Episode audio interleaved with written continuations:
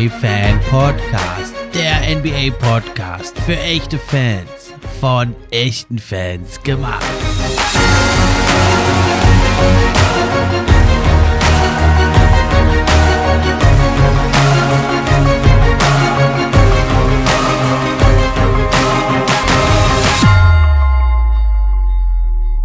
Hi, hallo und herzlich willkommen zur neuen Episode vom NBA Fan Podcast. Ich bin's wie immer, euer Gastgeber, der Steffen. Und auch heute freue ich mich über jeden, der eingeschaltet hat. Wenn euch der Podcast gefällt, dann könnt ihr ihn supporten. Zum einen über Steady HQ gibt es verschiedene Packages zur Auswahl.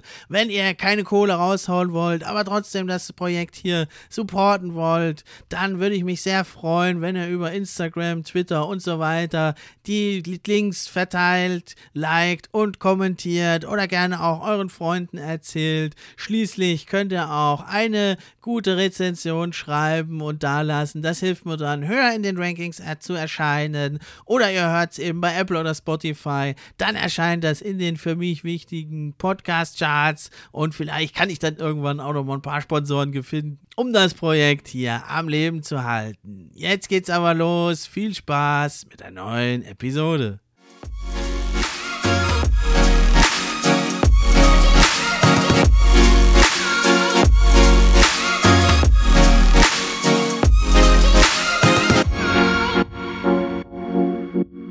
Okay, damit dann genug der Vorrede. Jetzt geht's los und wir fangen an mit den Indiana Pacers.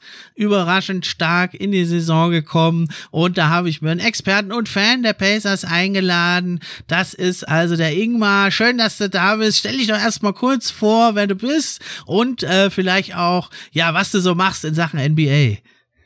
Hallo, ja, danke Steffen. Schön, dass ich dabei sein kann. Äh, ich bin Ingmar, ich bin 19 Jahre alt und äh, komme aus der Nähe von München. Und ich habe dieses Jahr mein Abi gemacht äh, und studiere jetzt äh, Geschichte. Und äh, genau zur MBA bin ich, ist noch gar nicht so lange her, erst vor zwei Jahren gekommen. Ähm, durch einen Freund. Also ich bin immer wieder Basketball spielen gewesen hier in unserem kleinen Dorf. Äh, und ihr kurzes Shoutout an Flo, der hat mich dann zur NBA gebracht. Wir haben immer wieder zusammen Spiele geschaut. Ähm, ja, und irgendwie habe ich immer so ein also ich bin, äh, sympathisiere irgendwie mit so kleinen Teams, auch, so, auch schon beim Fußball bin ich FC Augsburg-Fan und so. Also ich bin das Verlieren ah, gewöhnt. Ähm, genau, und deswegen habe ich dann irgendwie die Pacers sympathisch gefunden, habe mich dann auch ein bisschen mit der Historie beschäftigt. In der ABA zum Beispiel haben sie ja drei Championships geholt. Da Legenden wie Genau, in der NBA ja leider noch keinen, ne? genau, in der NBA leider noch keine. Da gab es nur die Finals, aber mehr nicht. Genau, ja, und das fand ich dann irgendwie super sympathisch. Und der Staat, also Indiana und die Stadt Indianapolis leben ja auch von Basketballkultur. Und ähm, also früher zum Beispiel eine kleine Anekdote vielleicht, bei den ersten ABA-Spielen, besonders in den ersten Jahren, waren nur so 500, 600 Zuschauer äh, im Schnitt in den Stadien, aber in Indianapolis waren es schon immer ungefähr 6000, 7000. Also diese Stadt lebt einfach Basketball und das finde ich irgendwie auch sehr sympathisch. Deswegen bin ich Pacers-Fan geworden. Genau. Ja, und ja, auch dieses ganze Umland, ne, der Hoosier State, sagt man ja, haben ja tolle Geschichten schon am College und hat so ein ganz besonderes Flair, ne, ist ja eine recht ländliche Gegend und dann sieht man da oft so diese Fotos da ne, irgendwie aus, ja, an, an der Scheune hängt so ein Chord und da spielen sie da im Schlamm, also hat schon so, so einen eigenen Fla Flavor irgendwie, ne. natürlich ein ganz anderer Flavor, ne, als jetzt so in New York oder so, aber halt eben auch, die leben da einfach leben und atmen Basketball und natürlich da auch die Pacers, also ganz tolle kleine Franchise, die aber ja oft sehr, sehr gut ist und sogar ein nah an der, am Titel war, aber Michael Jordan hatte was dagegen. da hat das also nicht geklappt. Ja, und äh, du bist ja selber aber auch aktiv in Sachen NBA-Berichterstattung. Erzähl mal, was treibst du denn da so? Genau, ja, ich bin auf Instagram aktiv äh, unter dem Namen Pacers Germany und ähm, genau, da poste ich regelmäßig Memes, äh, aber auch Wochenrückblicke und ja immer wieder Stories zu ja dem Neuesten, was da gerade äh, um die Pacers abgeht. Ähm, genau, ja, das mache ich mainly. Also ich bin noch ein bisschen auf Twitter, aber nicht so aktiv. Da heiße ich auch Pacers Germany. Aber genau, vor allen Dingen auf Instagram. Genau, also schaut das mal rein, super cooler Content, den er da macht und wird natürlich ja auch verlinkt äh, in der Episode, könnt ihr ja einfach mal draufklicken, guckt's euch an und wenn es gefällt, dann lasst dann natürlich ein Abo da und supportet hier den äh, jungen Mann, der dessen Herz für die Pacers schlagen. Jo, einer der wenigen in Deutschland auf jeden Fall.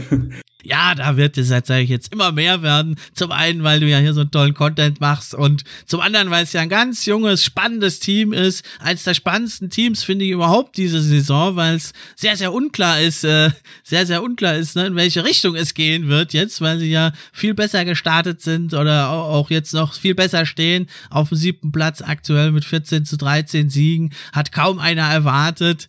Äh, und da wird es natürlich jetzt sehr, sehr spannend. Kommen wir später noch dazu, weil da ja da ein Trade hier eben Miles Turner Buddy Hill schwebt ja so über den Dingen. Das werden wir gleich auch noch besprechen. Aber fangen wir erstmal, gehen wir noch mal einen Schritt zurück. Äh, ich habe ja auch vor der Saison so ein Preseason Ranking gemacht. Ähm, wie hast du denn als Fan der Pacers, du bist ja da mit dem Herzen dabei, aber natürlich auch mit dem nötigen Realismus. Was hattest du denn eigentlich jetzt für Erwartungen an diese Saison? Naja, also naja, ich bin äh, nicht ganz so positiv äh, gestimmt gewesen vor der Saison. Ich habe sie, glaube ich, in meinem Ranking auf 12 oder 13 gehabt. Ähm, habe eher damit gerechnet, dass wir äh, für Wembanyama tanken, als dass wir jetzt irgendwie das Playen oder die Playoffs attackieren. Genau, ja, aber es war auf jeden Fall klar, also egal was passiert diese Season, es ist halt ein Jahr der Entwicklung. Und ob wir jetzt als äh, 13. oder als 8. aus der Saison rausgehen, ähm, das war schon vor der Saison klar, dass das einfach ein super Jahr wird für unsere jungen Spieler, Halliburton, für die Rookies, Nemphart und äh, genau. Matherin. Genau, also es, wir hätten wenig falsch machen können, so. Das war vor der Season auch schon klar. Ja, und jetzt lief es ja doch noch deutlich besser. Ich hatte sie ja auch nur auf 13 gerankt, aber eigentlich hat man ja auch schon gesagt, ja, wenn also Turner und Hill da bleiben und die, die Entwicklung da so positiv voranschreitet, da sind die eigentlich zu gut zum Tanken. Und so hat sich's ja jetzt äh, erstmal auch dargestellt. Man steht ja also richtig gut da. Erstmal ging's ja eigentlich relativ holprig los. Ja, die ersten äh, Spiele stand man dann 1 zu 4, teilweise auch da recht herbe Niederlagen. Naja, 14, 15 Punkte ist okay und dann kam ja die Trend Trendwende und da hat man ja also etliche Siege in Folge geholt. Wie hast du denn diese tolle Serie da erlebt mit diesem äh, ein Sieg jagte ja den anderen da auch durchaus ja gegen gute Gegner hat man ja da geschlagen. Äh, Orlando war natürlich mal mit dabei, aber auch die Raptors, ein Team, wo man ja dachte, äh, das ist ja eher nichts. Oder auch jetzt die Pelicans, die stehen jetzt auf eins im Westen. Die hat man ja äh, geschlagen im November mit sieben Punkten. Wie hast du denn diesen Run da miterlebt? Genau, ja, uns, uns Pacers wurde ja viel nachgesagt, dass wir so einen einfachen, einfachen Start haben, also mit sehr einfachen Gegnern. Ähm, aber wir haben ja, wie du schon gesagt hast, gegen, auch gegen schwierige Gegner mal einen Sieg geholt. Ja, und es war ein super Gefühl. Also ich meine, wenn wir, wir haben fünf, ich glaube, fünf Spiele hintereinander gewonnen und das ist natürlich als Pacers-Fan, da rechnet man nicht mit. Und ich habe dann immer äh, auf die Standings geschaut, wie, wie wir gerade stehen und wir sind immer höher geklettert, waren zwischenzeitlich auf dem vierten Platz und das ist natürlich dann, ja, äh, sehr schön für das Pacers Herz, uns so weit oben zu sehen ja, und wie schon gesagt, also man verzeiht ihnen auch Niederlagen. Das ist das Schöne. Also ob jetzt Niederlage oder Sieg, das ist halt alles super für die Entwicklung, für die jungen Spieler. Genau, ja. Also ich habe die, die Saison bisher sehr positiv wahrgenommen. Gerade geht's ja ein bisschen bergab wieder. Also wir haben jetzt ein paar Spiele, also die Niederlagen äh, kommen wieder. Aber ja, wie gesagt, es ist alles verzeihbar und alles super, egal wie es jetzt ausgeht ja, jetzt muss man ja auch erstmal wieder einsortieren. Wir hatten ja in der, unserer Gruppe auch drüber diskutiert. Ne? Es war ein langer Roadtrip, das ist für genau. ein junges Team äh, natürlich immer schwer. Dann fiel Halliburton noch aus und dann hat man ja tatsächlich eigentlich das schwerste Spiel bei den Warriors, vermeintlich schwerste Spiel. Das hat man ja gewonnen und ja, wie du es schon sagst, so hat man jetzt, je nachdem gibt's verschiedene Seiten, wird ein bisschen verschieden gerankt, aber also einen der fünf schwersten restlichen genau. Spielpläne hat man auf jeden Fall. Ne? Also das ist klar, aber ja, so, so ein Fünf-Spieler-Roadtrip, das zieht natürlich erstmal jetzt die Bilanz runter. Ich denke, da muss man jetzt nicht in Panik verfallen und Halliburton kommt ja auch wieder jetzt zurück und dann äh, wird es wirklich spannend, in welche Richtung das Pendel jetzt ausschlägt, ne? Also ich hoffe mal, es äh, regnet weiter Siege. Das wäre natürlich schön. Ja, aber wie gesagt, ich wäre auch okay damit, wenn wir jetzt ein bisschen verlieren, solange wir irgendwie ins Playen kommen. Das wäre schon schön. Postseason Basketball vor den Pacers wäre mal wieder schön, ja. Wäre mal wieder schön, ja. Und sie spielen also das, äh, Coach Rick Carlisle ist ja ein Meister darin, das Maximum aus seinen Spielern herauszukitzeln, die optimal einzusetzen. Und das sieht man auch. Also die Pacers spielen ja eben mit einer hohen Pace, mhm, ja. sich diverse Wortspiele an. Und ich habe auch geguckt, die machen also auch tatsächlich äh, die zweit- oder drittmeisten äh, Fast Break Points und sind auch bei der Fast Break Efficiency ganz vorne mit dabei. Also die zweitmeisten Punkte und so die fünft beste Efficiency. Das zeigt ja, also es ist ja ein junges Team, der lässt sie halt rennen, der Carlisle. Und deswegen machen die auch so unheimlich viel Spaß, die Pacers, ne? Genau, ja, also das äh, trägt wirklich viel zum Spaßfaktor bei. Also ich habe mir auch aufgeschrieben hier, die sind äh, Erster im Average Speed und laufen die drittmeisten Kilometer pro Spiel äh, und scoren eben, wie du gerade schon erwähnt hast, 17 äh, Fastbreak-Punkte pro Spiel. Also es ist wahnsinnig schön anzuschauen. Und ja, das hatten wir einfach lang nicht mehr, dass man so, so schön äh, Basketball schauen konnte bei den Pacers. Ja, genau. Also sehr schön anzuschauen dieses Jahr. Ja, und für ein junges Team machen sie also viele Dinge schon sehr, sehr gut. Ne, die Offense ist ja, da sind sie echt schon überdurchschnittlich. Ganz toll für so ein junges Team. Da sind sie ja 13. im Offensive Rating. Ja, nicht ganz so gut äh, sieht's ja beim Defensive Rating aus. Da sind sie 22.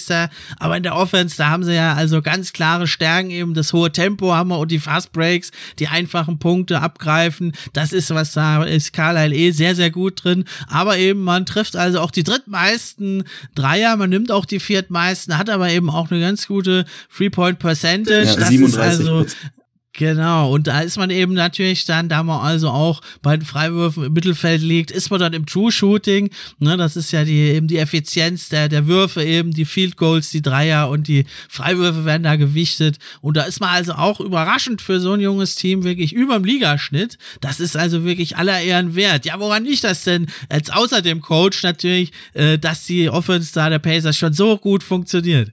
Also ich denke, einen ganz wichtigen Teil spielt da äh, Tyrese Halliburton der einfach, also der unglaublich ist, führt ja auch die Liga in Assists an und sorgt auch quasi im Alleingang dafür, dass die Pacers in ungefähr allen Assist-Statistiken, äh, Teamstatistiken ganz oben sind. Zum Beispiel äh, fünfte, das fünfte Team in Assists per Game oder 66% Assist Percentage, also ja, unglaublich gute Statistiken, die eben größtenteils von Tyrese Halliburton kommen ähm, der ja eben auch, also meiner Meinung nach, irgendwie ein underrateder Scorer ist. Also er kann nicht nur den Ball verteilen und ist nicht nur ein Floor General, sondern ist auch ein super Scorer. Also heißt äh, unglaublich gut diese Season von drei, also von außen meiner Meinung nach.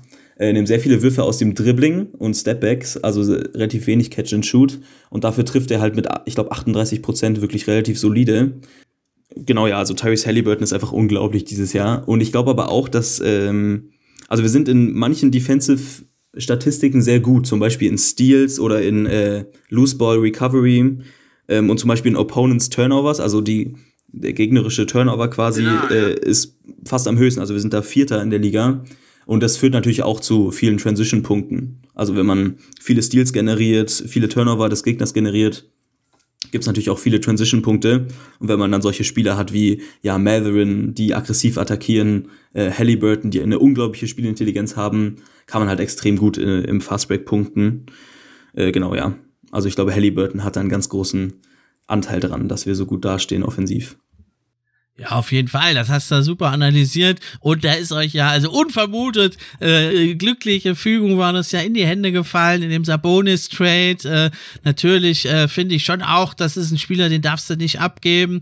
Ja, ganz so schlecht, wie es jetzt manche gemacht haben, den Trade, finde ich es jetzt nicht. Man sieht ja, also Sabonis äh, und äh, der, der Aaron Fox funktionieren ja gut bei den Kings. Die stehen ja auch super, aber halt so ein Spieler wie Halliburton, das, du hast es ja völlig perfekt analysiert, den darfst du einfach nicht abgeben. Ich meine, meine, der Mann ist 22 Jahre, äh, der reißt hier schon alles ab, spielt auf All-Star-Niveau. Es ist auf jeden Fall klar, das ist ein Guy, das ist ein Guy, auf den kannst du aufbauen. Ob er jetzt ein Franchise-Spieler ist oder eine Nummer zwei oder drei, das werden wir noch herausfinden. Aber das ist ja auf jeden Fall mindestens, ja. Und also besser kann es ja gar nicht gehen. Ja, der Mann ist 22, der ist ein mega, ja, du sagtest, äh, sein Scoring ist unterschätzt. Also äh, da hast du schon recht, ne? Aber wenn man halt an ihn denkt, denkt man doch vor allem in erster Linie an Playmaking Playmaking, da kam er ja schon in die Liga, hat wenig Fehler gemacht. Ich habe da schon immer mich gewundert, warum er so tief gefallen ist. Ne? Und er kann natürlich auch effizient scoren, aber er ist halt einer, er hat die Balance. Ne? Er ist jetzt, wenn man an ihn denkt, denkt man jetzt nicht sofort nur an Scoring. Da denkt man dann eher bei Matherin, das ist ein reiner Scorer bisher. Aber Halliburton hat halt viele Stärken und das spricht ja eigentlich nur für ihn, dass er 20 Punkte mal eben locker super effizient auflegt und trotzdem sieht, nimmt man ihn vor allem als Playmaker noch wahr. Das glaube ich in dem Fall eher ein Kompliment sogar. Ja, das hat auch Rick Carla letztens äh, im Postgame-Interview nach dem äh, Washington-Game, das wir ja gewonnen haben, angesprochen, dass Halliburton eben merkt, okay, jetzt muss ich scoren, jetzt muss ich Punkte machen. Das klappt gerade irgendwie nicht, dass ich den Ball verteile und dann geht er halt selber auch durch in sehr guter, ähm, also sehr guter Zug zum Korb, auch finde ich von Halliburton. Und äh, Mitteldistanz wirft er 47 Prozent bei gar nicht so geringem Volumen, also auch ein super Mitteldistanzwerfer. Der kann offensiv halt einfach alles. Und das ist halt ja extrem wichtig. Und ich glaube eben auch, dass er ja Franchise-Player-Potenzial hat. Also er legt, das habe ich letztens nachgeschaut, die Zahlen, die er gerade auflegt, wenige Turnover, extrem viele Assists und solides Scoring sind ähnlich wie äh, Chris Paul während seiner gesamten Prime. Und das ist natürlich dann Point Guard in the View. und das wäre natürlich super, wenn er das halten kann. Oder sogar noch drauf aufbauen und besser werden. ja. Oder ungefähr halten kann sogar nur, das wäre ja auch mega geil, ne? Also er hatte ja diesen Run, glaube ich, ne, mit so 12, 13 Assists immer und ohne Turnover, oh, ja. so drei, vier Spiele. Ne? Das ist, äh, das ist wirklich selten. Äh, so geht's natürlich nicht ganz weiter, ne? Aber wenn du das nur annähernd halten kannst, super geil. Und ja, er ist ja gar nicht mal nur der Einzige. Also ich meine, Mefferin, den haben wir hier im Podcast schon ausgiebig besprochen bei der Rookie Watch. Der ist ein Scorer vor dem Herrn, aber es hat natürlich eben auch sehr, sehr viel zu tun damit, eben, dass Halliburton jetzt kein Ballhawk ist, der den Ball immer nur an sich zieht, sondern eben der A sehr gut Assist spielt, der Aufmerksamkeit auf sich zieht von der Defense, der aber auch mal Mefferin selber kreiert trainieren lässt. Und äh, nur so ist das auch möglich, dass der halt so krass jetzt abgeht und vielleicht sogar ein Wörtchen mitzureden hat beim äh, Rookie of the Year, der Benedict Matherin. Alle Hand setzen ja auf Bankero, aber Matherin äh, auf jeden Fall mindestens auf Platz zwei. Ja, ich finde auch auf Platz zwei ja. Also jetzt ist ja Ben Cairo länger ausgefallen, ist ja jetzt wieder da. Und äh, ja, während dieser Stretch hat äh, Matherin, finde ich, schon bewiesen, dass er ja auch den Rookie of the Year vielleicht gewinnen kann, wenn er noch ein bisschen dazu liegt. Aber ja, Ben Cairo ist halt unglaublich diese Season. Also das ist auch einfach eine geile Draft-Class, finde ich. Also auch Jaden Ivy ist ja super.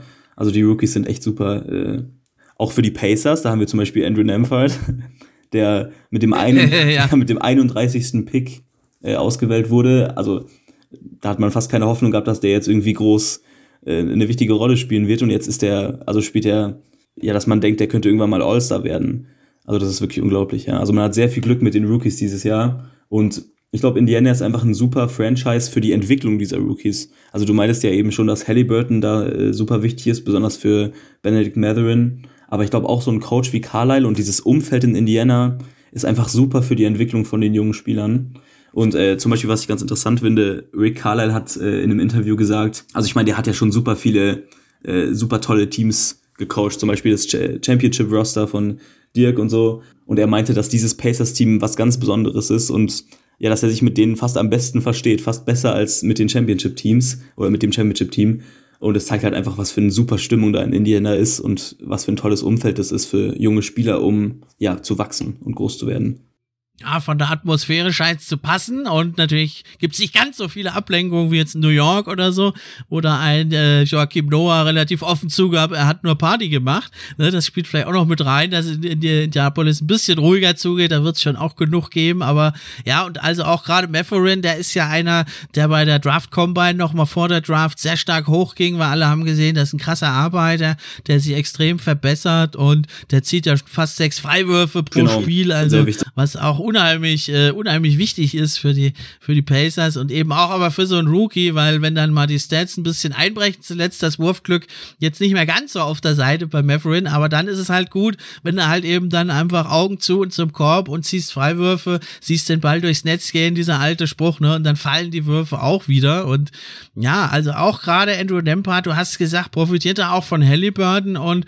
das finde ich wirklich richtig abgefahren, weil also ich hatte den schon auf dem Schirm, den Dempart, aber aber äh, dass das wirklich auch ein mindestens Rota äh, ein ordentlicher Rotationsspieler werden kann, so sieht das ja aus, vielleicht sogar noch mehr, wie du hier andeutest, das war so eigentlich nicht zu erwarten, also und der profitiert, glaube ich, auch extrem von äh, Halliburton, weil wenn man guckt, am College der Nempert, ja, der ist ja schon etwas älterer Rookie, der ist ja 23, der ist ja ein Jahr älter schon als Halliburton oder drei Jahre älter als Matherin, äh, was jetzt nicht heißen soll, dass er nicht mehr wachsen kann, der Nempert, aber zum Beispiel, er hat ja jetzt in der NBA, der hat ja 40,7% Dreier trifft der bei 3,7 Versuchen, also gar nicht mal wenig. Und auch nicht nur in der Corner, das sind eigentlich fast kaum in der Corner. Und das war so nicht zu erwarten, weil er hat am College, da ist ja die Dreierlinie noch näher dran, äh, da hat er nur 34 Prozent gehabt in all den Jahren am College. Und da hat er jetzt eben mal 6 Prozent mehr, kann natürlich sein, dass es so ein kleiner Outbreak ist, aber überhaupt das mal zu schaffen, jetzt 22 Spiele lang, das äh, zeigt, denke ich, glaube ich auch nochmal, den hat jetzt äh, wirklich Halliburton entfesselt. Und dann ist natürlich das Selbstvertrauen da und dann ja, triffst du auch mal so einen tiefen Wurf wie hier äh, gegen die Lakers, als da äh, Halliburton die, die Szene zum Buzzerbeater, ne? Äh, da hast du die gesehen? Nimm uns doch mal da mit durch diese Szene, beschreib die uns mal. Also ja, von Halliburton halt überragend. Also das ist natürlich, das zeigt halt wieder, dass er die Leute in Szene setzt, dass er dann nicht irgendwie äh, auf Ego spielt und den letzten Wurf nehmen will, sondern halt so ein Dämpfer draus passt und dann schön auch, dass äh, der Ball genau in LeBrons Gesicht quasi geschossen wird.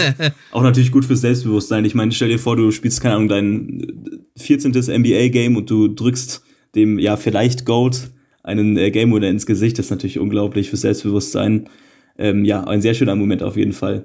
Kommt in die Season Highlights und beschreibt einfach alles, was wir hier jetzt lange und breit besprochen haben. Einfach die Szene sich angucken. Der spielt da kreuz und quer diesen langen Pass. Halliburton, das musst du erst mal sehen. Dann musst du den richtig spielen können. Das kommt genau in der richtigen Höhe. Nempart drückt das Ding ab. Zwar ein Catch-and-Shoot-Wurf, ein offener Wurf, aber sehr, sehr weit weg, sehr tief. Und ja, es ergoss sich da ein bisschen Häme über LeBron James. Hast du gepennt. Aber also erstens mit dem Pass zu rechnen ja, und ja. dann, dass halt Nempart diesen Pass kriegen, den dann auch noch trifft. Äh, das müssen wir, glaube ich, der, da LeBron James in Schutz nehmen. Also das ist nicht zu erwarten. Eigentlich. Ja, ja, auf jeden Fall. Also es ist nicht LeBrons Schuld, aber es ist trotzdem natürlich schön fürs, fürs Gefühl und fürs Selbstbewusstsein. Ja. Ja, und man hat ja aber auch eine schöne Mischung. Man hat nicht nur die jungen Leute, ne, das war ja auch ein Faktor, warum es dann so nach ein paar Spielen besser lief, war dann Buddy Hield und Miles Turner kommen zurück. Buddy Hield natürlich ein super Shooter, macht da seine 17 Punkte. Miles Turner spielt bisher die beste Saison seiner Karriere sogar, äh, hat trotzdem also dann zu einem Team, was viel tiefer steht, nämlich zu den Lakers öffentlichen Trade gefordert, mehr oder weniger. Etwas skurrile Szene.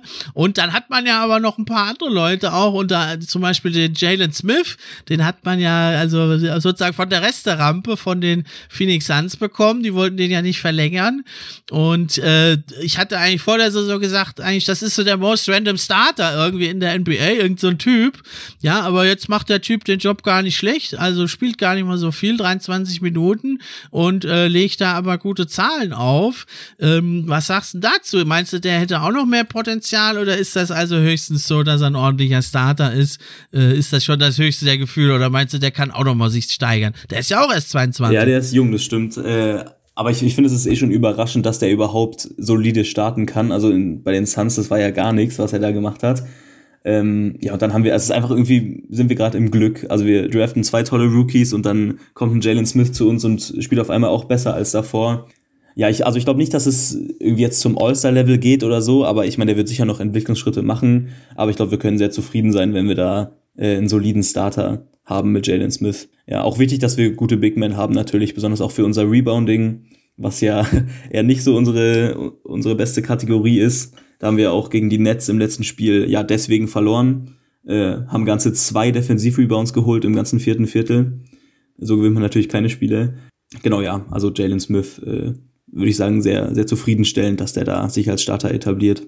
Aber natürlich, klar, das ist so ein bisschen noch die, die Schwachstelle auf Power Forward. Wenn man dann wirklich mal weiter oben angreifen will, da braucht man da schon was, ja, einen besseren vielleicht. Auf jeden Fall, ja. Oder halt äh, doch nochmal einen anderen Center, weil Miles Turner ist, der blockt zwar viel und ist kein, ja, also er ist kein elitärer Defender, aber er ist schon ganz gut. Aber er ist jetzt äh, mit seinen 7,7 Rebounds natürlich nicht der allerbeste Rebounder und dann mit Smith äh, in der Combo, der das zwar ordentlich macht, äh, also bräuchte es halt einen so richtig starken äh, Rebounder und Rim Defender das, das fehlt noch so ein bisschen. Das zum Glück, ne? Das liest sich da, das ist auch ein Grund für die ja etwas schwächere Defense. Das ist aber auch völlig normal bei einem jungen Team. Da steht man auf dem 22. Platz in Defensive Rating. Völlig normal für so ein Team, was eigentlich ja vor allem im Backcourt aus jungen Guards besteht und auf Power Forward auch noch ein sehr junger, unerfahrener Spieler, der kaum gespielt hat bei den Suns.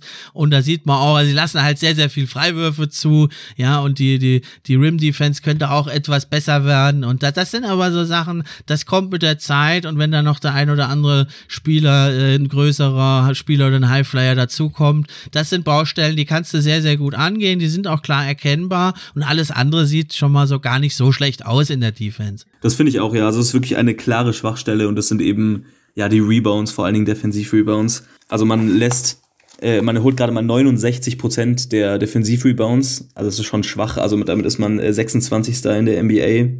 Der Gegner hat 15 Second Chance Points pro Spiel, damit ist man 24. Holt 46 Rebounds pro Spiel, damit ist man 27. in der NBA. Also das ist ja schon desolat am Brett. Ähm, aber wie du schon gesagt hast, da kann man super dran arbeiten. Also das ist jetzt eine Schwachstelle, die habe ich sehr gerne. Also das ist, ist völlig okay für so ein junges Team, dass sie da am Brett bisschen schwächer sind ähm, genau, ja, alles andere ist überragend dieses Jahr, besonders die Offense. Genau, ja, also insgesamt muss man wirklich sagen, echt alle sehr erfreuliche Geschichte, macht unheimlich viel Spaß, kann man auch jedem nur ans Herz legen beim League Pass, schaut da mal rein bei den Pacers, wird euch vielleicht überraschen, was da alles läuft. Ja, und jetzt ist mal im Endeffekt, ist es eigentlich eine Luxussituation, alle dachten, die sind nur im Keller, die sind am Tanken und jetzt, äh, ja, macht es aber natürlich nicht einfacher, weil jetzt steht man natürlich mitten äh, auf dem siebten Platz Platz im Moment. Es ist noch alles sehr, sehr dicht gedrängt. Oben so sind zwei Teams ein bisschen weg, würde ich sagen. Die Cavs denke ich auch. Die sind da außer der Reichweite. Also die äh, Celtics, die Bucks und die Cavs, die sind so ein bisschen vorne weg. Die Magic und die Pistons sind unten weg. Und sonst sind alle eigentlich äh, noch in Schlagdistanz. Jetzt natürlich die große Frage, ja, wo geht's denn hin? greift man wirklich an jetzt mit diesem Team, verlängert dann wahrscheinlich also auch Miles Turner und äh, kämpft jetzt ums Play-In oder vielleicht sogar die direkte Playoff-Qualifikation, wer weiß. Ja, man hat natürlich einen sehr, sehr schweren Spielplan. Äh, lass mich gerade nochmal gucken. Man spielt also unter anderem dreimal gegen die Celtics, die alles niedermähen. Man spielt noch viermal gegen die Bucks, äh, viermal gegen die Cavs auch noch, also die ganzen Top-Teams der Eastern Conference. Aber das sind ja eigentlich nicht direkten Kon die direkten Konkurrenten, aber man hat auf jeden Fall einen der fünf schwersten Spielpläne. Das kann sich jetzt noch mal ein bisschen verschieben, weil wir ja erst ein Viertel der Saison gespielt haben. Aber das ist jetzt die große Frage. Was meinst du denn? Wo geht die Reise hin? Verzieht ihr das jetzt durch und kämpft auf Biegen und Brechen? Oder werdet ihr dann irgendwann doch diesen Trade oder irgendeinen Trade für Hield und oder Turner, aber wahrscheinlich wird es ein Combo-Deal sein, den eingehen? Was meinst du? Was ist deine Prognose? Man darf nicht zu oder dürfte nicht zu überrascht sein, wenn ein Einbruch kommt. Also wenn man jetzt irgendwie dann mal fünf, sechs Spiele hintereinander verliert oder nur einen Sieg holt, äh, besonders weil, wie du schon gesagt hast, das Restprogramm wirklich sehr, sehr hart ist. Aber ich meine, andererseits, das habe ich auch schon ein paar Mal erwähnt, ist halt wirklich Raum für Fehler da. Also ich meine, jeder Pacers-Fan wäre okay damit, wenn man auch nicht ins Play-In kommt. Wenn man auf dem 11. oder 12. Platz finisht. Ja, aber ich denke, wenn man die einfachen oder die vermeintlich einfachen Teams äh, weiter schlägt, so wie sie es jetzt oft getan haben, dann könnte das schon gut reichen für so einen ja, achten bis zehnten Platz oder so. Und das wäre natürlich einfach geil, wenn man eben, wie schon gesagt, Postseason Basketball in Indiana sehen kann. Mit diesem Roster, da hätte, glaube ich, fast niemand mit gerechnet. Genau, ja, aber ich finde eben, man sollte. Also ich würde Miles Turner tatsächlich halten und Buddy Hield auch. Vor allen Dingen, weil äh, Hield und Halliburton haben, finde ich, eine ganz besondere Connection. Also die verstehen sich super offensiv, das merkt man auch noch aus, vielleicht aus alten Kings-Zeiten Zeiten zusammen. Genau, also wenn man sich eben anschaut, was die zusammen offensiv machen, also man kann ja, wenn man mal Pacers Games guckt, schaut sehr gerne rein, das macht sehr viel Spaß, kann man ja auch mal auf die beiden achten und auf das Zusammenspiel der beiden. Äh, oft geht Halliburton zum Beispiel zum Korb, äh, Buddy Hield poppt raus und äh, nimmt dann den Dreier, hat ein super schnelles Release, trifft auch übrigens die zweitmeisten Dreier der NBA hinter Steph Curry, genau wie letztes Jahr auch schon. Mhm. Und ja, so einen Mann, finde ich, kann man ganz schwer abgeben. Also der ist auch meiner Meinung nach ein sehr großer ja, Grund, warum wir dieses Jahr so gute Dreier werfen und warum wir hier auf Platz, Platz 4 oder Platz 3 der ähm, meistverwandelten Dreier der NBA stehen. Genau, und Miles Turner, der spielt halt dieses Jahr einfach sein, sein Career Year. Also der averaged überall ähm, Career Highs, ob es in Punkten, Rebounds, ähm, ich glaube Field Goal Percentage auch ist. Ähm, und das ist natürlich super, dass es, also dass er nochmal so einen Entwicklungsschritt gemacht hat. Vor allen Dingen auch sein Rebounding, dass das besser geworden ist. Also er ist immer noch nicht elitär ähm, oder nicht gut, aber ähm, früher war der ja einfach kein guter Rebounder und jetzt holt er wenigstens, wie viel sind es? Ich glaube acht oder so. Genau, und das finde ich reicht völlig aus und deswegen würde ich die beiden halten äh, erstmal und diese Season eben wirklich den, den Playoff oder Play-in-Spot attackieren. Das fände ich super. Meinst du, das ist for real oder ist das, das kennt man ja oft im, äh, im Vertragsjahr, wenn der Vertrag ausläuft, da äh, reißen die sich ein Bein aus, manche Spieler, und im Jahr drauf fallen sie dann wieder zurück, so auf in alte Muster, weil natürlich der, äh, der Miles Turner aus früheren Jahren, den würde man eigentlich nicht so gerne behalten, glaube ich. Ja, das stimmt. Also ich hoffe mal, dass äh, ja dieser Bounceback nicht kommt. Das fände ich natürlich äh, nicht so schön. ähm, ja, aber trotzdem, also ich würde ihn jetzt halten, solange er eben diese Leistungen abruft und dann, wenn es nächstes Jahr nicht läuft, kann man traden.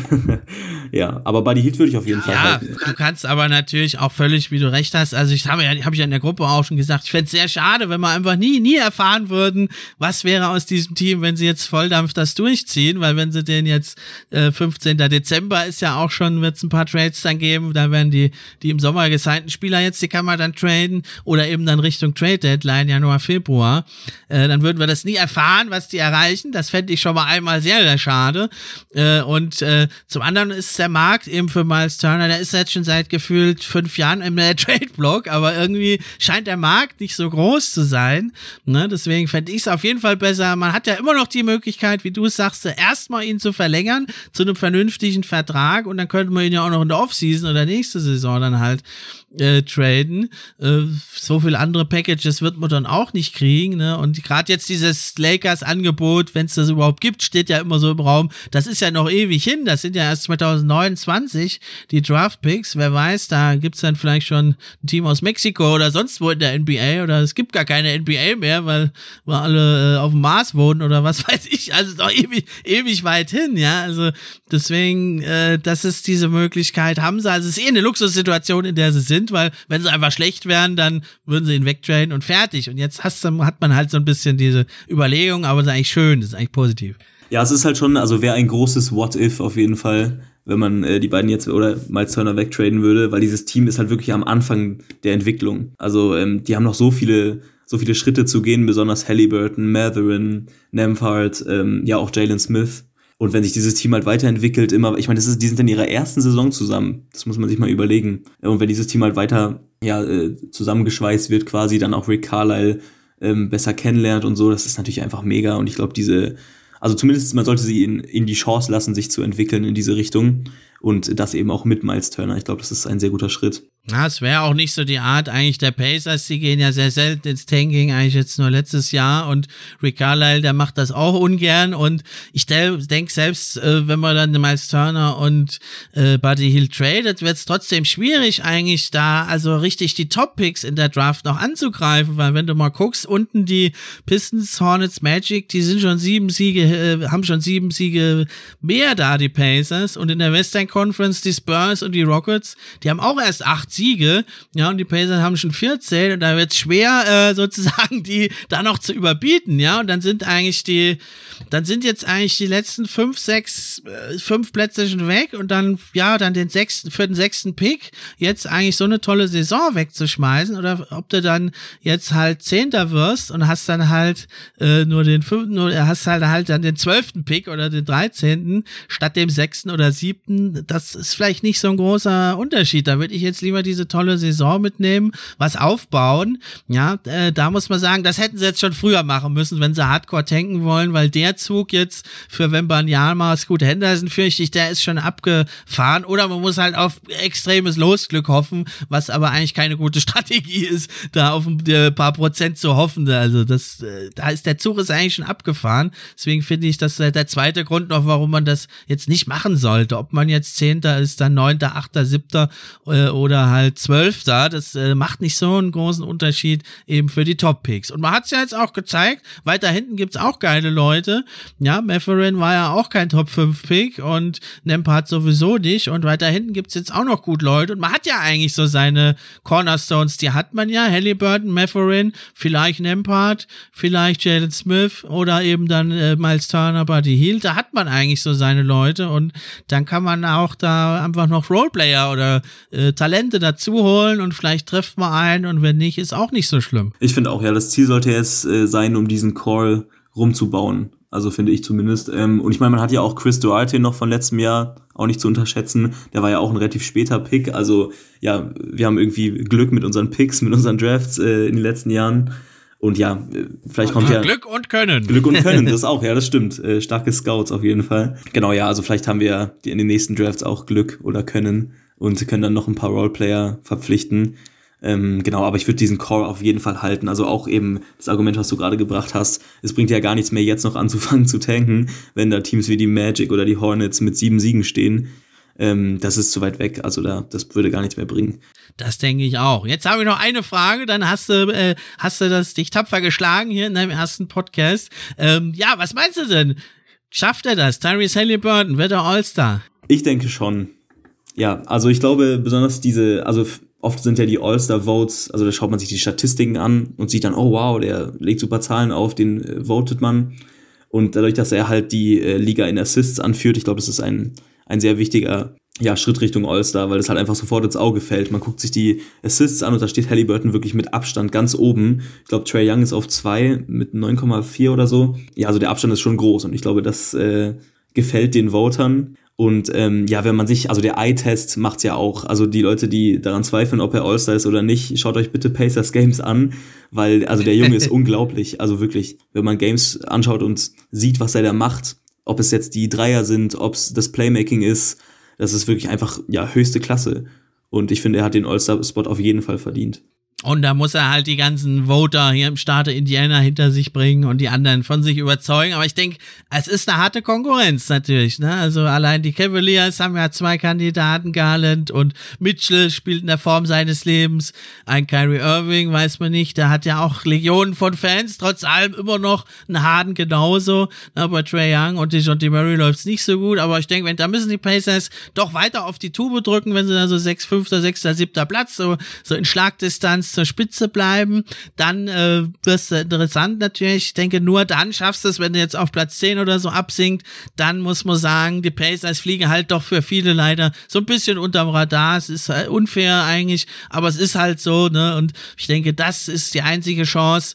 Äh, oder wenn sich jemand verletzt, danach zu rücken. Aber auf jeden Fall im Rennen ist auf jeden Fall mit drin der Halliburton, weil dann äh, so blind können ja die Leute gar nicht sein. Das stimmt, ja.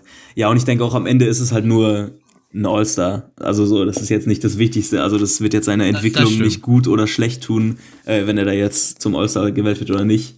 Äh, es wäre halt einfach nur ein bisschen schön, wenn man einen All-Star äh, aus Indiana hätte natürlich. Ähm, und ich habe auch noch eine Frage an dich. Und zwar glaubst du, dass er ähm, Most Improved Player werden könnte, Tyrese Halliburton? Oha, also hm, ja, also wenn man jetzt sich die reinen Zahlen anguckt natürlich, dann ist es ja schon nochmal ein erheblicher Fortschritt, ne? Alles äh, verbessert, fünf Punkte mehr, die Assists rauf, aber da fürchte ich, da war er dann schon so gut letzte Saison, also da weiß ich nicht, ob der Schritt dann jetzt, da gibt's vielleicht dann doch nochmal andere, ähm, weil die Assists auch nochmal drei hoch, also es ist schon alles gut, aber äh, die Effektivität hat er gehalten, aber da gibt's ein paar andere Spieler, Desmond Bain zum Beispiel oder ein Markanen, äh, die haben alles, alle Counting-Stats hochgetrieben und sind noch effektiver geworden. Äh, da fürchte ich und auch, also auch nochmal so ein Nachteil bei so jungen Spielern wird es oft erwartet eigentlich, dass die halt im, in der dritten, vierten Saison dann den Schritt machen. Deswegen denke, dass er da schon auftauchen wird in dem einen oder anderen Ranking, aber ob er das letzten Endes ziehen kann, das glaube ich eher nicht. Okay, ja, verständlich, ja. Aber ich finde es ganz schön, dass man mal wieder Pacers-Spieler in solchen Conversations sieht, um um diese Awards, also zum Beispiel auch Rookie of the Year Matherin oder auch Six Man of the Year Matherin. Ähm, das ist natürlich ganz schön, dass man da das Pacers-Logo dann sieht.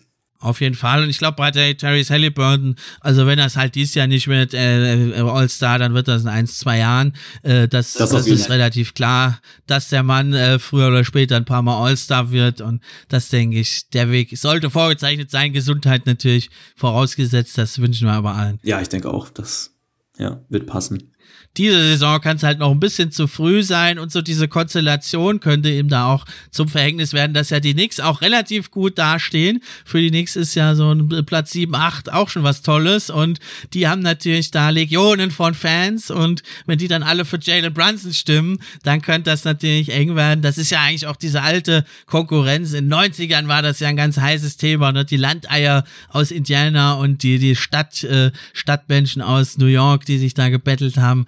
Äh, das könnte ja auch wieder so ein bisschen auferstehen hier immerhin beim, äh, beim All-Star-Voting. Ja, Mensch, Ingmar, dann haben wir ja ganz schön gequatscht. Hier haben wir den Rahmen schon wieder äh, längst gesprengt. Hier eigentlich hatten wir viel weniger Zeit angesetzt. Aber es gab einfach, ich glaube, ihr Hörer habt es auch gehört, so viel Spannendes zu besprechen über die Pacers. Und der Ingmar merkt ja, da ist kein Fan, äh, der jetzt nur sein Team in den Himmel lobt. Der hat schon durchaus einen realistischen Blick. Deswegen denke ich, haben wir das ganz gut eingeordnet hier, dieses tolle Team, die Pacers. Ich danke dir, Ingmar, für deinen Gastbesuch hier. Dankeschön. Ja, sehr interessantes Erlebnis, mal so einen Podcast mit aufzunehmen. Und es ging auf jeden Fall sehr schnell vorbei, sehr kurzweilig. Ja, also dann schaut noch mal rein, Pacers Germany, hier auch äh, verlinkt noch mal oder Pacers Deutschland, sorry, weiß gerade gar nicht. Pacers Germany. Pacers Germany, könnt ihr einfach mal auf den Link hier draufklicken, ist kein Spam, ist einfach sein Instagram-Account. Guckt's euch an und lasst ein Abo da und ein Like und dann seid ihr auch immer auf dem Laufenden und verpasst nichts. Äh, verpasst die Heldentaten von Halliburton und Nempart und Co., wie sie alle heißen, nicht und seid immer auf dem Laufenden. Dankeschön. Und hier geht's jetzt gleich weiter mit der Draft Preview Draft 2023.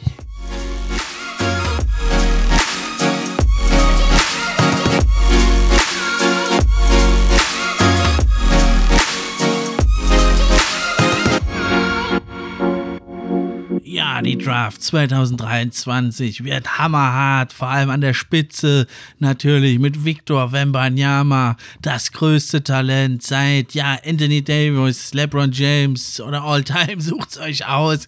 Also die Draft 2021 war ja schon hammerhart mit Kate Cunningham, Evan Mobley, Scotty Barnes, wie sie alle heißen, Franz Wagner und auch jetzt die 2022er Draft braucht sich nicht verstecken. Bankero, Matherin, Ivy, einige heiße Leute dabei. Ganz so in der Breite so stark wie 2021 ist es nicht. Das ist die 2023er wahrscheinlich auch nicht.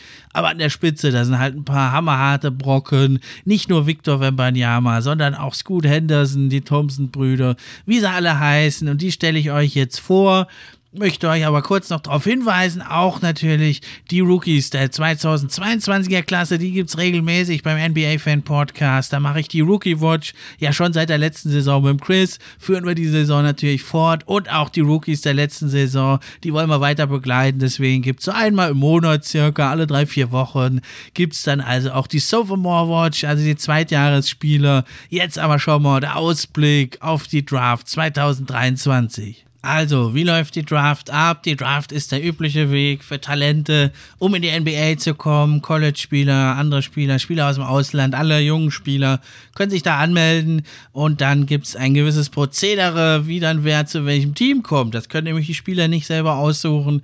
Das wird über die Draft Lottery vor allem entschieden. Ja, und die Lottery geht so, die schlechtesten Teams haben die höchst größte Chance auf den Nummer 1 Pick. Und dann gibt es am 16. Mai 2023, nach der NBA-Saison, gibt es eine Draft Lottery und da wird dann ausgelost die Reihenfolge, in der die Teams spielen. Also alle Teams, die nicht in die Playoffs kommen, die sind in dieser Lotterie drin. Aktuell haben die Pistons, meine Pistons, den schlechtesten Rekord, 7 zu 22, haben 14% Chance auf den Nummer 1 Pick.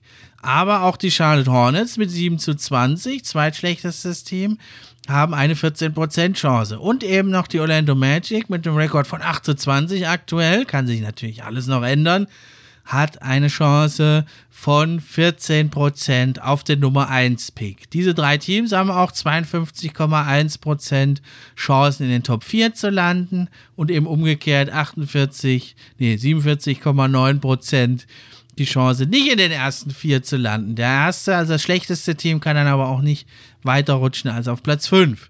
Hinten dran dann die anderen Teams, da geht das dann eben hoch.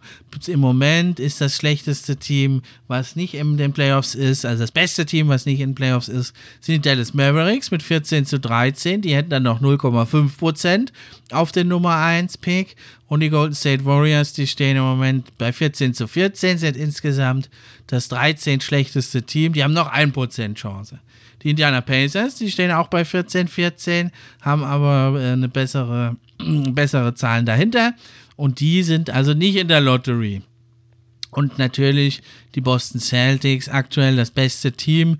Die haben dann, da geht es dann also von Platz 15 bis 30, geht es dann nur noch in der Reihenfolge. Also Boston hat die meisten Siege mit 22 zu 7. Die hätten dann den 30. Pick, die haben den aber eh verkauft nach Indiana.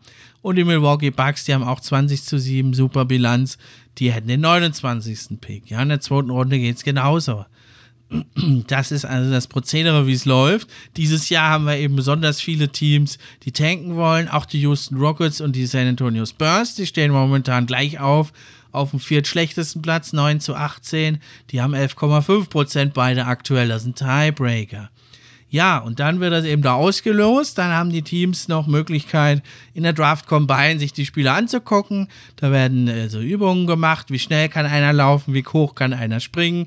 Ohne Gegner werden mal Würfe gemacht, Layups gemacht und sowas, ein paar Basketballsituationen und man kann auch an einem Showgame teilnehmen, sogar an zweien. Die meisten nehmen halt nur an einem teil. So, und dann ist quasi am 22. Juni ist dann die NBA Draft und da geht es dann darum, ja, welches Team draftet wen. Auch da können nochmal Trades eingefädelt werden und natürlich gewisse Draft Picks sind weggetradet, ja, wie die Los Angeles Lakers, die liegen im Moment auf dem achten, siebten Platz, äh, achten Platz hätten 6,7% Chance auf den Nummer 1 Pick, haben 29% Chance auf den Top 4 Pick, aber die haben ihren Pick zu den New Orleans Pelicans getradet. Ebenso für Chicago trifft das zu. Die sind im Moment in der Lottery auf Platz 9, aber die haben ihren Pick an die Orlando Magic getradet. Also da haben die Magic dann quasi nochmal eine Chance von 4,5% und 20% auf die Top 4. Wäre also ziemlich gut für die Orlando Magic, wenn die Chicago Bulls weiter so schlecht bleiben. Das ist noch aus dem Vucevic-Trade. Da haben ja die Bulls schon den einen Pick weggegeben. Für Franz Wagner haben die Magic da gedraftet. Super Pick. Und jetzt hätten sie vielleicht auch noch mal einen Top 10 Pick. Das wäre natürlich ein dickes Ding für die Magic. Ja, für meine Detroit Pistons gab es jetzt einen schweren Schlag. Kate Cunningham, mein absoluter Lieblingsspieler, fällt den Rest der Saison aus. Bittere Pille. Auch ich musste das erstmal verkraften. Er wird am Schienbein operiert, kann erst nächste Saison wieder eingreifen. Hoffentlich dann wieder in voller Kraft. Daher richtet sich mein Auge, aber auch das vieler Experten, Beobachter und Fans umso mehr auf den Hauptpreis der Draft 2023. Und das ist ohne Zweifel Victor Wembanyama. Oft wird übertrieben. Da wird jeder zum nächsten Dirk Nowitzki und sonst was hochgejubelt. Aber liebe Freunde, seid mir sicher, bei ihm ist jedes bisschen halb gerechtfertigt. Der Typ ist einfach unglaublich. Das fängt schon damit an. Ja, der ist 2004 im Mai geboren, der ist jetzt 18,5 und der ist 2,26 Meter groß. Stellt euch das einfach mal vor. Der ist eben mal 10 Zentimeter größer als Rudy Gobert, mehrfacher äh, Defensive Player of the Year und sogar 15 Zentimeter größer als Janis Antetokounmpo. Der Typ hat eine Spannweite von fast 2,5 Metern. Wenn der kann also die Arme ausstrecken, kann äh, seine Freundin, deine Freundin und meine Freundin noch mit umarmen, alle und gleichzeitig aber uns auch ein Bier holen aus dem Kühlschrank und das alles natürlich ohne aufzustehen, ja? Der Typ ist ein athletischer Freak. Das gab's noch nie, dass einer in der Größe so viele Basketball-Skills hat. Das kommt nämlich jetzt noch dazu. Der Typ, der kann dribbeln, der kann werfen, der ist elegant, der hat Bewegungen. Das glaubt ihr nicht. Das sieht aus, einfach irre sieht das aus. Schaut euch unbedingt Highlight-Videos an von ihm. Eins verlinke ich hier in der Episode. Das müsst ihr euch anschauen. Der Typ, der kann Fadeaway-Jumper machen, der kann Dreier machen, der dribbelt durch die Beine, dass dem Gegner schwindlig wird. Und das bei dieser Größe, das hat es noch nie gegeben. Ja, und diese Größe und Stärke und diese Skills eben, die zeigen einfach, er ist multitalentiert und das auf beiden Seiten des Feldes, ja, also am Defensive End, da ändert er das Spiel wirklich einfach mit seiner Größe in der Lane zum Korb. Er ist sehr äh, schnell, er kann viel sich bewegen, ja, er ist, er kommt da plötzlich von hinten, da denkt der äh, Guard, er hat einen leichten Layup, da kommt er von hinten oder von der Seite und blockt halt mit dieser Reichweite 2,5 Meter, dann macht er noch so einen riesen Schritt, ja, und das selbst wenn er den nicht kriegt, das müssen die Leute berücksichtigen. Das ist wirklich was, da kennt er auch seine Rolle, er macht das auch, er hält auch seine Position, er ist zwar wirklich dünn, ja, aber er lässt sich nicht einfach wegschieben, ja, er bleibt immer groß stehen, steckt die Arme raus, kriegt keine Fouls, zieht keine dummen Fouls Und wenn der Stärke hinzufügt, seine Defensive wird nur noch stärker. Und er ist sogar ein guter Perimeter-Defender, kann also auch weggehen vom Korb. Er hat ungewöhnlich schnelle Füße und eine sehr gute laterale äh, Schnelligkeit für einen Spieler seiner Größe. Ja, und in der Offensive ist er sogar noch stärker, würde ich sagen. Zumindest zu Beginn seiner Karriere jetzt, denke ich das. Weil, also er hat ein vielseitiges Package, er hat einen echt smoothen Jumper, der sieht super gut aus, der ist sehr hoch und er kann auch Dreier, er kann Zweier, er ist aus jeder Distanz gefährlich. Er ist ein guter Ballhändler, vor allem wenn man seine Größe und sein Alter betrachtet. Der kann sich ja noch extrem verbessern. Ja, also er kann auf dem Flügel sich seinen eigenen Wurf kreieren. Ja, äh, zeigt also, ein Vergleich ist natürlich Christaps Porzingis, aber er hat besseres Shot Creation, er hat bessere Playmaking, er hat schnellere Bewegungen und er hat eigentlich auch einen besseren Wurf. Das ist unglaublich. Ja, seine Schwäche ist natürlich bisher, ja, er ist unglaublich dünn er hat keine Kraft, aber ja, er wird immer dünn bleiben, aber ich denke im Alter, wenn er jetzt ein paar Jahre älter wird, dann wird er diesen ja dünnen Rahmen, den er hat, doch ausfüllen und es gibt eigentlich keinen Bereich, der wirklich schwach ist bei ihm. Er muss wirklich nur seine Skills verfeinern, sein Decision Making verbessern, ja, und sein Frame wirklich ausbauen und dann ist er einfach ein absolutes Tier. Ja, es gibt natürlich in der NBA eine Geschichte von extrem langen Spielern, die halt äh, nicht lange gesund waren. Das ist wirklich ein Risiko für Victor, das muss man sagen. Ja, extrem große Spieler, ja, mit so äh, äh, einmaligen Körperproportionen. Die haben also doch eine Geschichte der Verletzung in der Liga. Yao Ming hat nicht lange spielen können. Ralph Sampson nur drei Saisons. Greg Oden gar nicht gespielt. Aber ich würde sagen, Victor hat gute Chancen, dass das für ihn nicht gilt. Denn ja, er hat breite Schultern, er hat äh, ja in Anführungszeichen normale Proportionen, auch wenn er so groß ist. Er sieht nicht so, es ist nicht so extrem dünn, die Arme und Beine wie bei Bol Bol oder er wird nie ein Powerplayer natürlich werden, aber ich sehe doch, dass er da, wenn er älter wird, dass das dann ja natürlich eine normale Proportion sein werden und er wird nicht so anfällig sein wie andere, diese Big Men. Ich, ich bin da relativ sicher, dass das nicht ist, aber wie gesagt, das Risiko bleibt bei ihm. Und man muss wirklich sagen, es ist nicht jedes Jahr oder jedes Jahrzehnt, dass man sowas sieht. Es sieht alles sehr so unglaublich natürlich aus bei ihm. Die Ballskills, er kann den Ball auf den Korb, äh, also kann den Ball auf den Boden setzen, kann ein paar Dribbles machen, kann sich Space kre kreieren für seinen Wurf oder für seinen Drive zum Korb. Ja, er hat jetzt nicht so eine 1000 Combo-Moves, aber er hat einen guten Crossover. Hesitations oder auch ein Reverse Dribble. Da kann der Verteidiger schon mal ein bisschen schwindlig spielen. Und dann natürlich Step Back off the Dribble. Das äh, ist natürlich äh, sein Wurf unglaublich. Er ist eh so groß, er hat einen relativ hohen Release. Und dann hat er noch einen beeindruckenden, schnellen ersten Schritt und ja, legt da Distanzen zurück. Also er kommt voran. Das ist unglaublich. Und sein Dribble- und Drive-Game, das wird wirklich gefährlich schon, muss man wirklich sagen. Und sein Wurf sieht echt super smooth aus, sehr gute Mechanics und er hat wirklich alles, um guter Floor Spacer zu werden. Also er hat jetzt nicht super gut geschossen, um die 30 Prozent. Letzte Saison in der Top-Liga in Frankreich, er spielt ja in der Profiliga in Frankreich, legt da 30 Punkte und so weiter auf. Also sein Wurf sieht super gut aus, er wirft mit äh, Vertrauen und er wird auf jeden Fall ein Floor Spacer, der in den hohen 30% Dreier trifft äh, in seiner Karriere werden. Das ist auf jeden Fall zu sehen ja, es war unglaublich, als man ihn gesehen hat gegen Chet Holmgren, der ja auch groß ist, als die beim FIBA U19 äh, gegeneinander gespielt haben. Da war Wembanyama deutlich der bessere Prospect, obwohl er sogar anderthalb Jahre jünger ist. Das ist nichts gegen Chet Holmgren gemeint, aber Wembanyama ist einfach so gut. Ja, in der Defense, wie gesagt, Shot Changer, er bewegt sich schnell und ja, ich denke, er könnte ein beweglicher Gobert werden, nicht ganz so mit der Rim Defense, aber eben der rauskommen kann. Und es, es gibt für ihn eigentlich keinen Vergleich. Christoph Porzingis bietet sich an, aber da ist er wesentlich besser in der Shot Creation, er ist viel athletischer, er kann besser dribbeln, sein Wurf ist eigentlich auch besser. Ja, dann kannst du sagen, er ist ein Kevin Durant, ein größerer Kevin Durant aber ja, was heißt das? ich muss wirklich sagen, er ist sein eigener Spieler, man kann ihn mit niemandem vergleichen. Und er ist wirklich der beste Prospect. Und ich gehe jetzt sogar so weit, ich habe hier, hau hier einen Hot Take raus, also äh, Rookie zum MVP gleich werden in derselben Saison, das wird es nicht mehr geben, denke ich, Wild Still. Chamberlain, der hat das geschafft, Magic Johnson war gleich auf dem MVP-Kaliber. Auch ähm, ein Tim Duncan war als Rookie schon MVP-Kaliber und in der Diskussion. Das wird Wembanyama nicht schaffen. Aber ich würde sagen, es hängt ein bisschen ab, von zu welchem Team er geht. Aber da ja so alle Teams, die unten drin stehen, schon einige Puzzleteile haben, seien es die Detroit Pistons, die Charlotte Hornets, stellt man sich mal vor, ein Lamello Ball und ein Wembanyama, unglaublich. Oder die Magic, die haben Franz Wagner und Banquero. Wenn du da noch Wembanyama dazu steckst, wow.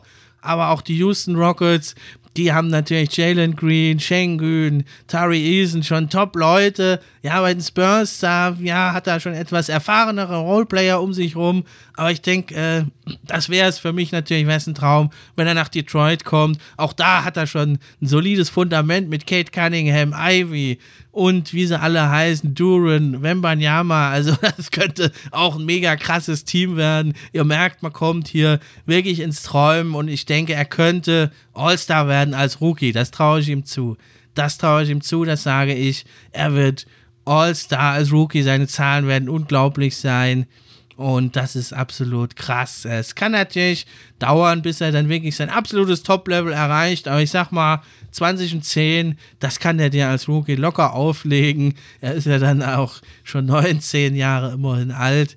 Und äh, egal wo er landet, ich sage, er wird All-Star. Aber eben auch dahinter warten fantastische Spieler. Scoot Henderson, der auf jeden Fall das Zeug hat zum Franchise-Player. Aber auch dahinter gibt es Nick Smith, einen echt super guten Shooting Guard. Eamon Thompson von der Overtime Elite, ein ganz neuer Weg. Also nicht am College spielt der, sondern bei Overtime Elite League. Das ist nochmal eine Nachwuchsliga, relativ neu absolut elitäres, äh, explosives äh, Athlet, wirklich ein Athlet vor dem Herrn, aber auch noch weitere Leute. Gregory Jackson, der hat schon ein tödliches Offensivspiel, der Power Forward von South Carolina. Cam Whitmore, wirklich ein fantastischer Spieler, ein Small Forward von äh, Villanova, da spielt der Anthony Blake von Arkansas und auch noch außer Thompson, das ist der Bruder von Elman Thompson, der spielt auch bei dieser Overtime Elite.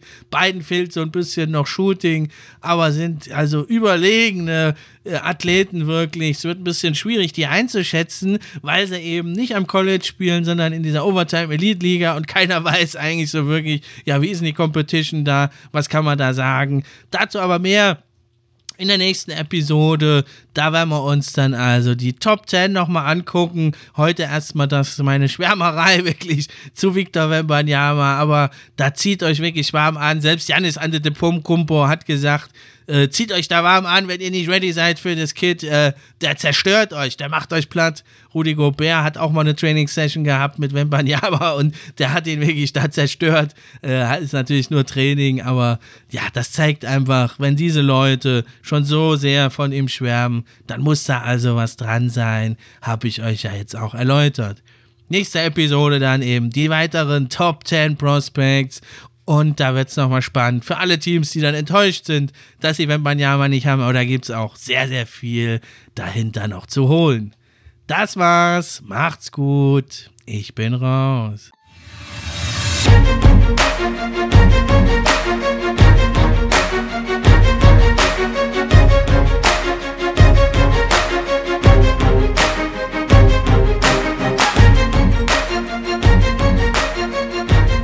Fan Podcast. Der NBA Podcast für echte Fans von echten Fans gemacht.